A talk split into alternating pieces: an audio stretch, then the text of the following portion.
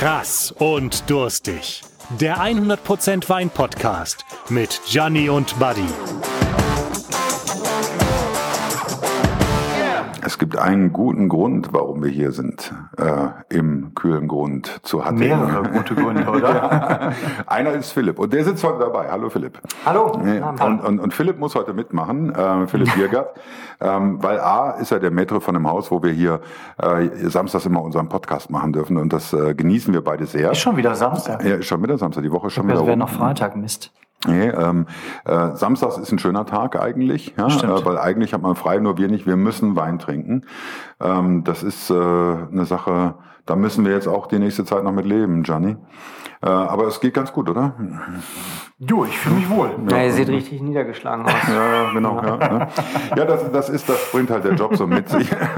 Nein, äh, aber um es vielleicht nochmal zu sagen, die Idee von äh, unserer kleinen Sendung hier ist, oder unserem kleinen Podcast ist ganz simpel. Äh, wir haben immer einen Wein dabei. Ich weiß meistens nicht, was es ist, oder Johnny weiß nicht, was es ist, und wir versuchen uns diesem Wein zu nähern, und zwar jetzt nicht so, so übermäßig, profimäßig, sonst was, sondern so, wie wir meinen, wie wir den Wein erklären können. Und äh, der eine tut das professioneller und ich eher nicht. Äh, ich habe auch jetzt letztens noch überlegt, ob ich nicht äh, dem Wein Tiernamen geben sollte. Also der Wein schmeckt wie ein kleiner Löwe, ja, oder ein verschrecktes Eichhörnchen, ja, oder irgendwie sowas. Ich bin mir noch nicht sicher. Ähm, ah, ich sehe schon, okay. Ähm, der Winzer bei uns am Tisch findet das ziemlich bekloppt.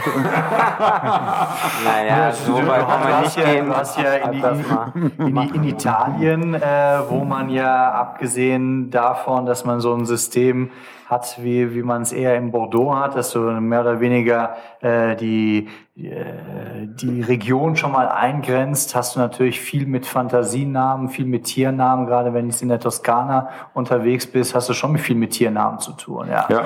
Und ähm, du hast viele Tiere auf Weinetiketten drauf, äh, die auch entsprechend erinnert werden, ob das dann äh, in, in der Pfalz die, die Drecksau ist äh, oder ob es äh, dann irgendwo in der Toskana heißt, ich hätte ganz gerne noch von dem Pferdchenwein oder wie auch immer. Ja.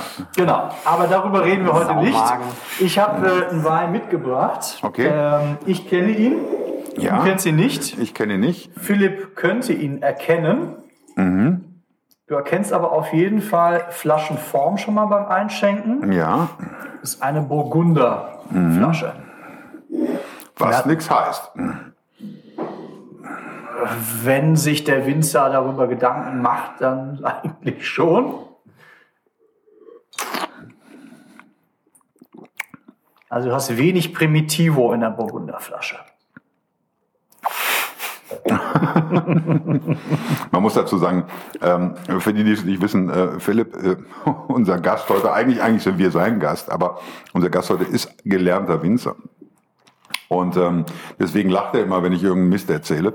Ähm, Nein, ich lache, weil es lustig ist einfach. Ihr macht es alles gut. Ich habe eine Winzerausbildung gemacht, ja, aber ähm, ich praktiziere das ja jetzt nicht Ja, mehr. aber ich, ich finde schon, ich finde ich, ich ne? find das Also, schon toll. Also wenn, wenn ich äh, könnte, würde ich und nochmal ein neues Leben anfangen würde, so mit 20, würde ich mir das ernsthaft überlegen. Dummerweise war ich mit 20 immer zu sehr bekifft, dass ich auf die Idee gekommen bin.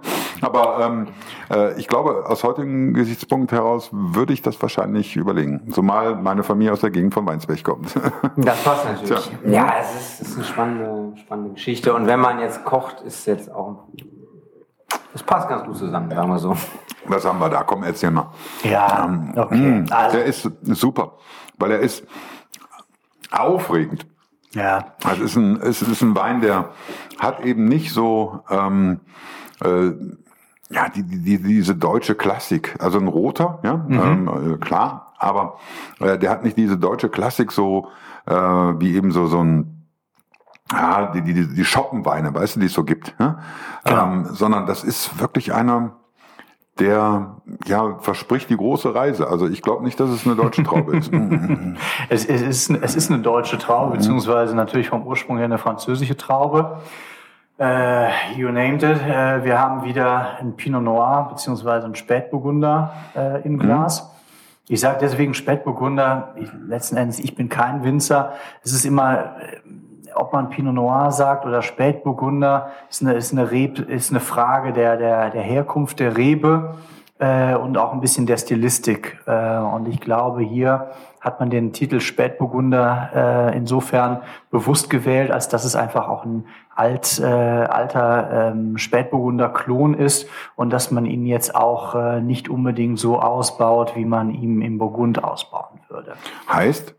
Das heißt, äh, genau, dafür müssten wir ihn erstmal ein bisschen geografisch äh, einordnen und dann vielleicht auch eine kleine persönliche Story dazu. Ich habe ja gesagt, ich habe 2010 im Wein gestartet und bin relativ viel und lange zwischen Köln, Köln und äh, Stuttgart gependelt und da kommt man eben an, an Bruchsal relativ häufig vorbei. Das ist Nordbaden was ja in Deutschland den Weinbau vor allen Dingen im unteren äh, Süd, ähm, Südwestviertel untergebracht.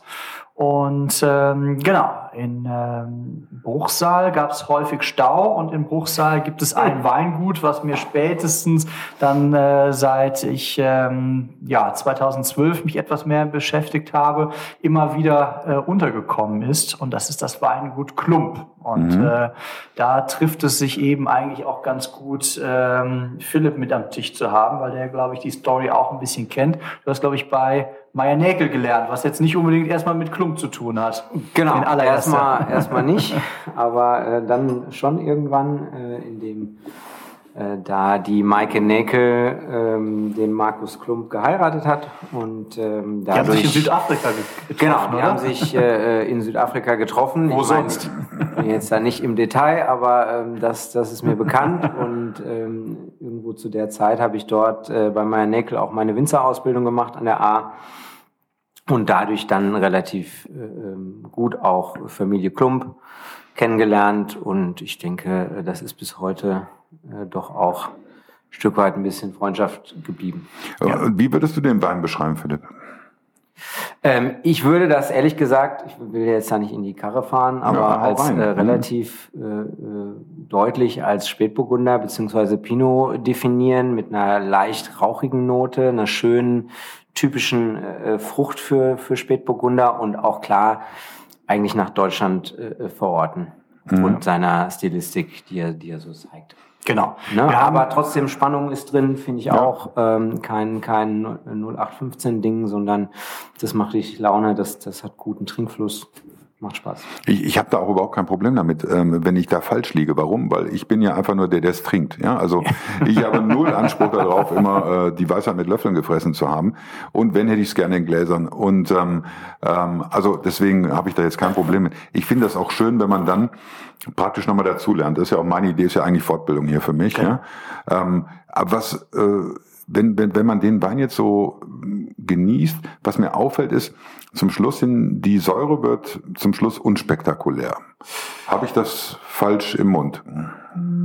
Ich glaube grundsätzlich nicht. Äh, das ist schon relativ, also äh, hm. ist immer die Frage genau, womit du vergleichst. Es gibt, ähm, wie so häufig, also wenn man gerade auch beim Weingut Klump bleiben hm. würde, gibt es sicherlich äh, Spätburgunder mit mehr Länge. Hm, das ist jetzt, ähm, um es jetzt mal beim Namen zu nennen, das ist der Spätburgunder Hand in Hand. Hm. Jahrgangs äh, Gib mir mal die Flasche, ich würde das gerne mal ja. sehen. Ja. Genau. Etikett erzählt die Ah, okay. Erzählt die Story der beiden. Genau, können wir gleich noch ein bisschen äh, drauf eingehen. Und äh, es ist schon eher genau, es ist ein Projekt der beiden zusammen, also sprich von Michael Näkel vom gleichnamigen Weingut Meier Näkel an der A und eben Markus Klump aus Baden.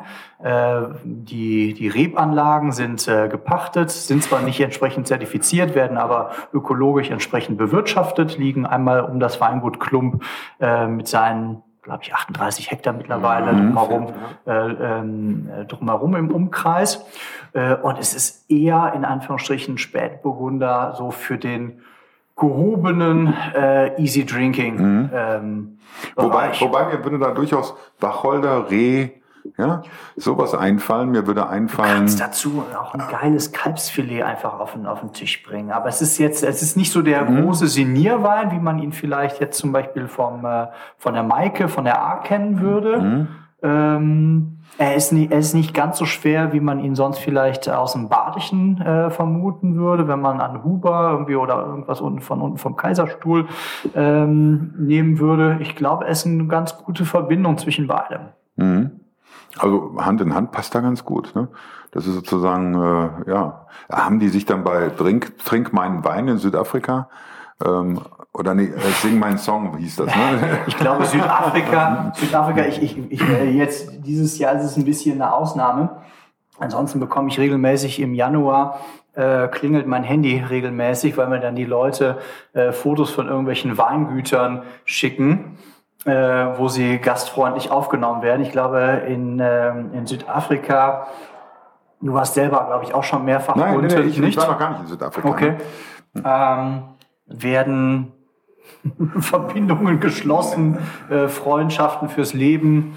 Ähm, ich glaube, da begegnen sich einfach wahnsinnig viele Leute und alle Leute, die in der Gastronomie oder die im Wein zu tun haben, ähm, für die ist es, glaube ich, ein wichtiger Punkt im Januar, um so ein bisschen der deutschen Kälte zu entfliehen. Also sozusagen äh, Karneval für Weintrinker. Ja, ja ist, glaube ich, auch so ein bisschen, also wenn ich das richtig im Kopf habe, ist es auch zu teilweise zu Studienzeiten gewesen und Südafrika ist ja, man macht ja dann schon auch im, im Weinbereich äh, diverse Praktika ähm, nach oder bevor man dann vielleicht in, in Geisenheim studiert ähm, und will natürlich auch verschiedene Stile und Anbaugebiete weltweit kennenlernen, um den Horizont zu erweitern. Und da ist natürlich Südafrika rund um Stellenbosch auch ein, ein beliebtes, äh, beliebtes Ziel und ähm, sicherlich auch eine super spannende Geschichte. Mhm. So ist es, glaube ich, gelaufen. Ja. Ähm, jetzt, wenn wir dich jetzt schon am Tisch sitzen haben und du äh, aufgrund deiner Erfahrung auch dir Gedanken darüber sicher schon gemacht hast, geht denn Rotwein zu Fisch?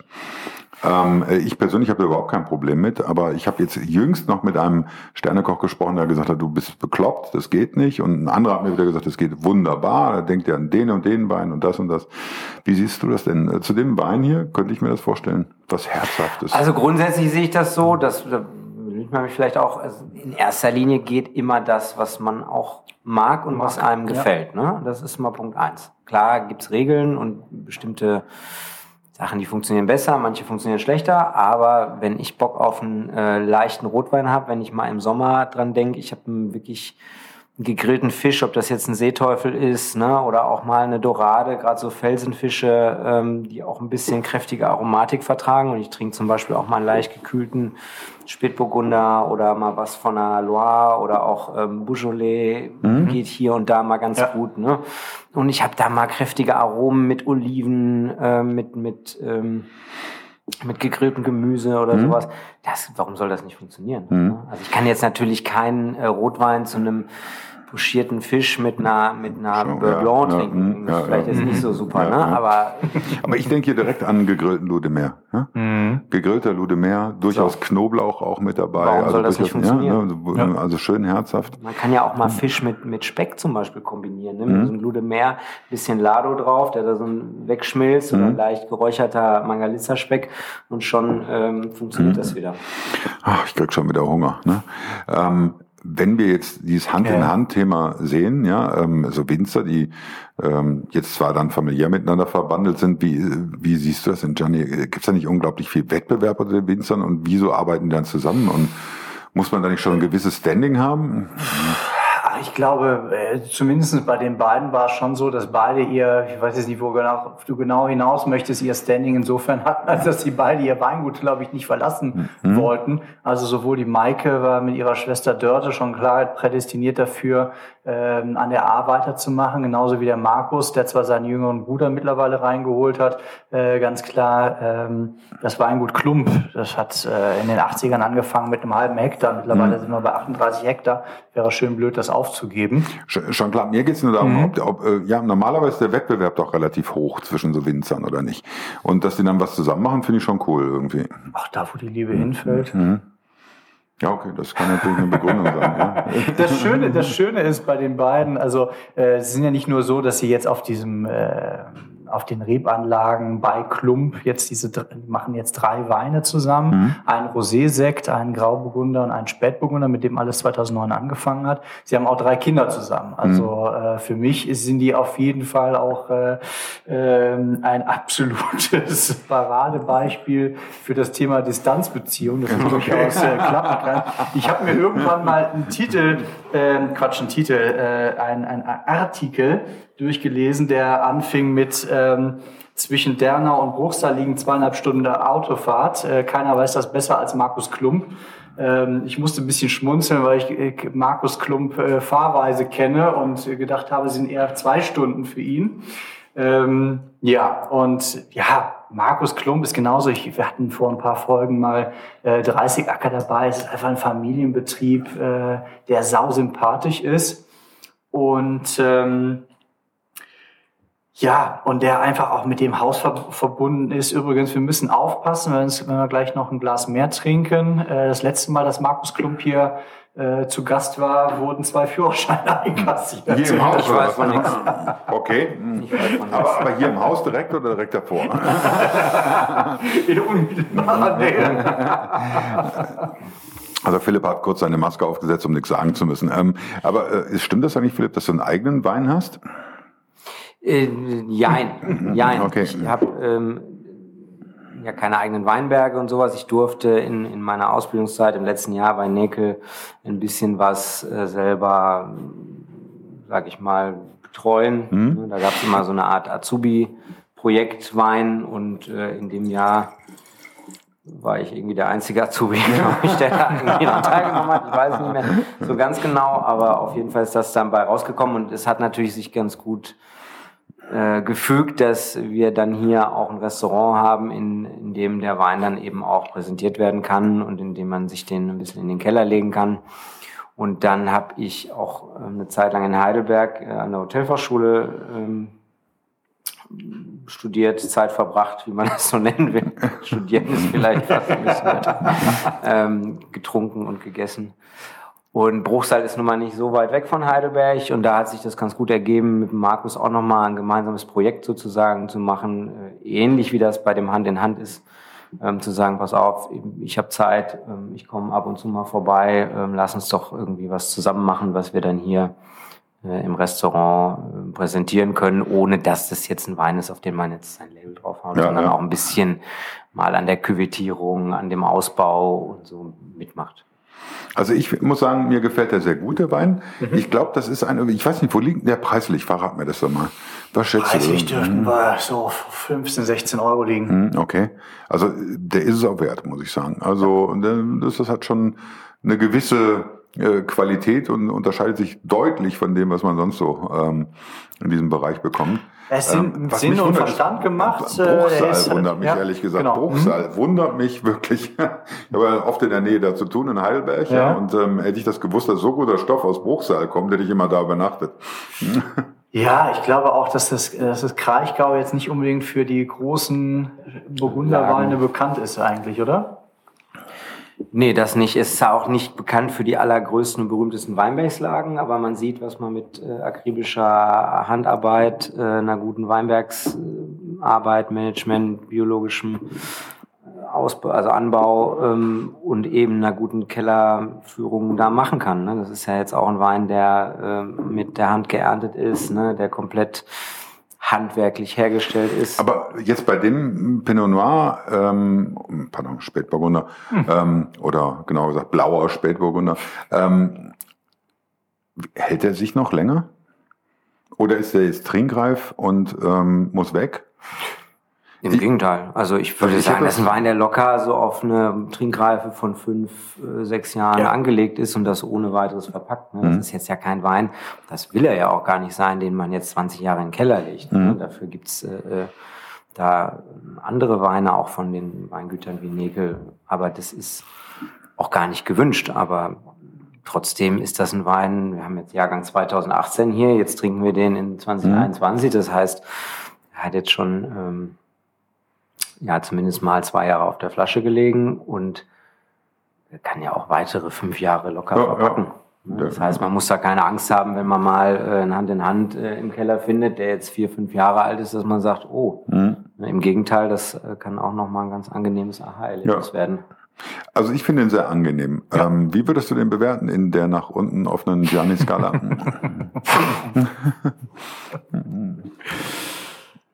Du musst jetzt was sagen. Ja, ja, definitiv. Ja, ja, es ist ein Podcast. Also ich habe ihn äh, in, in Vorbereitung einmal äh, bewertet mit äh, irgendwas zwischen 14 und 15 Punkten. Hm, okay.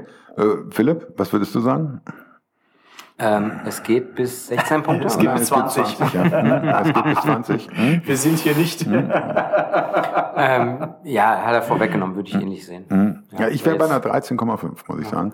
Ähm, und äh, pünktlich zum Ende unseres Podcasts äh, ja. kommt noch, gibt's noch, gibt's noch was zu schnabulieren. Ja, so ist das, wenn der Koch nicht in der Küche steht, ja. dauert es schon mal ein bisschen ja, länger. Oh, das sieht aber gut aus. Was ist denn das?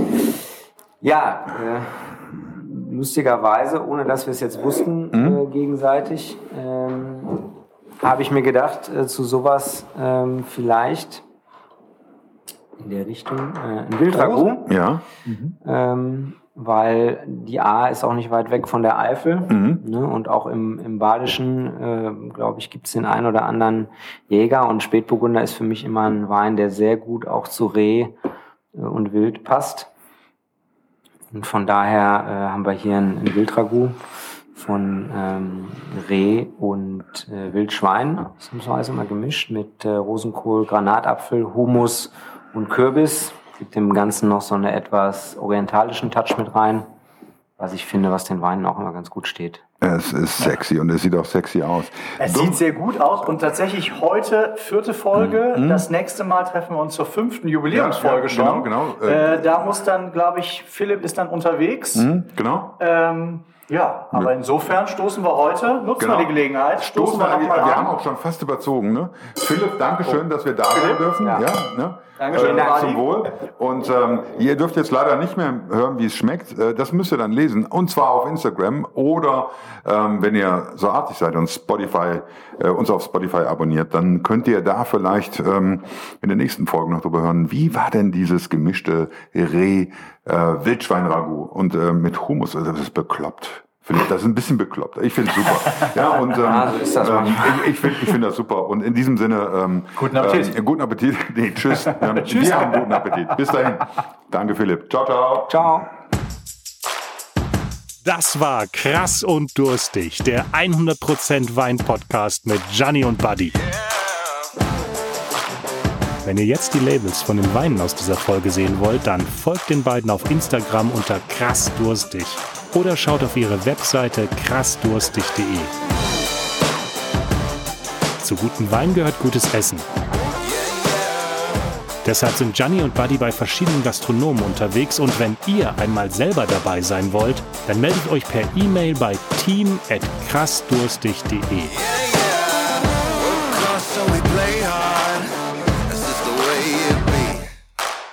Lasst auf jeden Fall ein Abo auf Spotify da, denn nächste Woche kommt die nächste Folge.